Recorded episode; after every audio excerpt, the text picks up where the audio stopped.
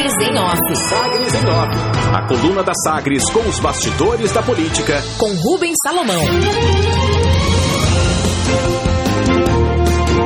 Relatório mostra que Goiânia reduziu o endividamento e aumentou a arrecadação em 2020. O prefeito Rogério Cruz, do Republicanos, vai prestar contas nesta terça-feira referentes ao terceiro quadrimestre de 2020, com então o fechamento da gestão do ex-prefeito Iris Ezende do MDB. Os números a serem apresentados na Câmara Municipal mostram que a cidade, apesar do primeiro ano de pandemia e das consequências econômicas das medidas de combate à Covid-19, conseguiu fechar o ano no azul com o aumento da arrecadação e dos investimentos, além de redução no nível de endividamento. A receita total teve aumento de 15%, com valor total de 6 bilhões 132 milhões de reais, comparados com a receita total de 2019, que foi de 5 bilhões 327 milhões de reais. Quando descontada a inflação, o IPCA de 4,52%, o valor aí da receita representa um crescimento real de 10%. No resultado primário, o passo teve saldo positivo entre o que gastou e o que arrecadou saldo positivo de 255 milhões e 500 mil reais, bem acima da previsão aprovada para 2020 na LDO. A previsão era de 15 milhões e 100 mil reais.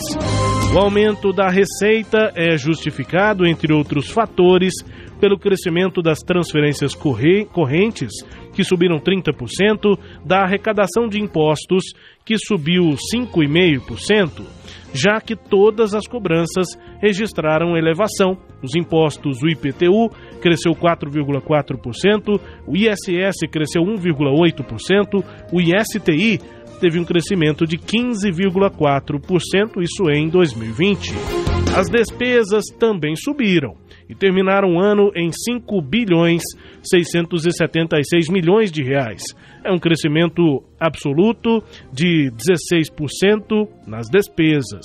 E esse crescimento se deve principalmente ao aumento dos investimentos, que cresceram no ano passado 103%, da despesa corrente 12,95% e um crescimento de 8,5% na folha de pessoal.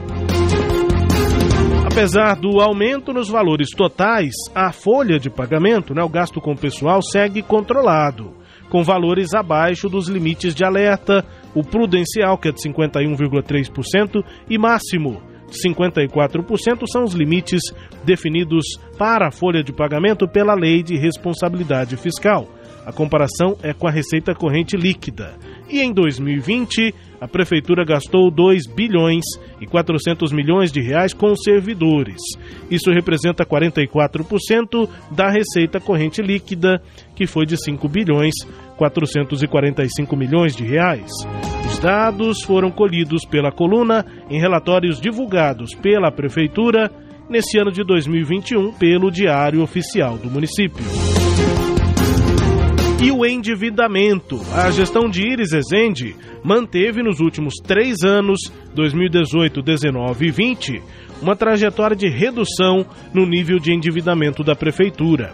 A elevação da dívida consolidada bruta, que passou de 1,3 bilhão de reais em 2018 para quase 1,6 bilhão em 2020, esse aumento da dívida foi compensado por um aumento ainda maior da receita corrente líquida, que passou em 2018 de 4,1 bilhões de reais para 5,4 bilhões em 2020. Comprometimento proporcional então fica em 29,2%, bem abaixo dos 120% preconizados como máximo pelo Senado Federal.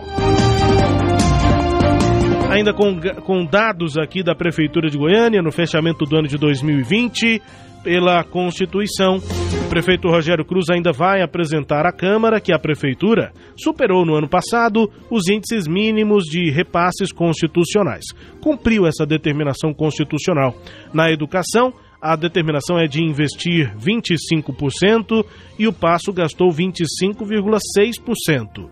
E na saúde, o mínimo é de 15%, mas no ano de pandemia, a prefeitura gastou 19,9%. Convite.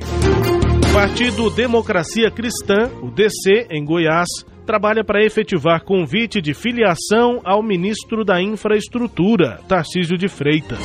A intenção é garantir a ele, ao ministro, condições para ser candidato a governador do estado em 2022. O bolsonarismo. Essa tentativa do DC é parte da busca de nomes que representem efetivamente o projeto do presidente Jair Bolsonaro em Goiás.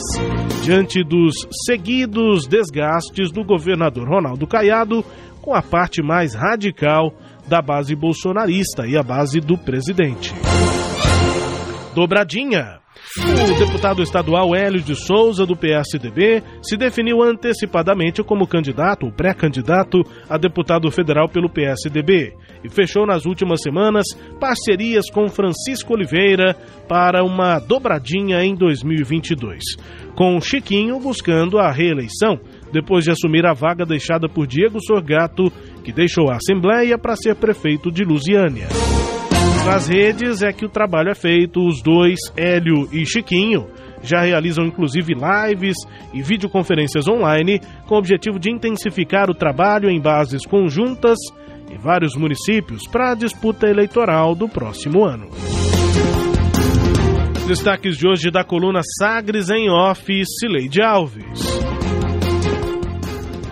Bom, Rubens, é, esses dados aí que você apresentou, antecipando aí a prestação de contas que o prefeito Rogério Cruz vai apresentar à Câmara na sessão que estava prevista para hoje, mas que foi adiada para amanhã em função da morte de um servidor da Câmara, é, mostra aí que as contas que o prefeito Rogério Cruz herdou do seu antecessor, Iris Rezende, é, são bastante positivas. Né? Em síntese, o, está, o município arrecadou, é, teve uma receita maior do que a prevista e gastou, é, deixando em caixa mais recursos do que previsto também. Quer dizer, deixou 255 milhões, que é o, o, o resultado positivo aí entre contas pagas e recursos que sobraram em caixa, é, de 255 milhões de reais. Essa informação é, é importante porque a partir de agora a, a gente vai entender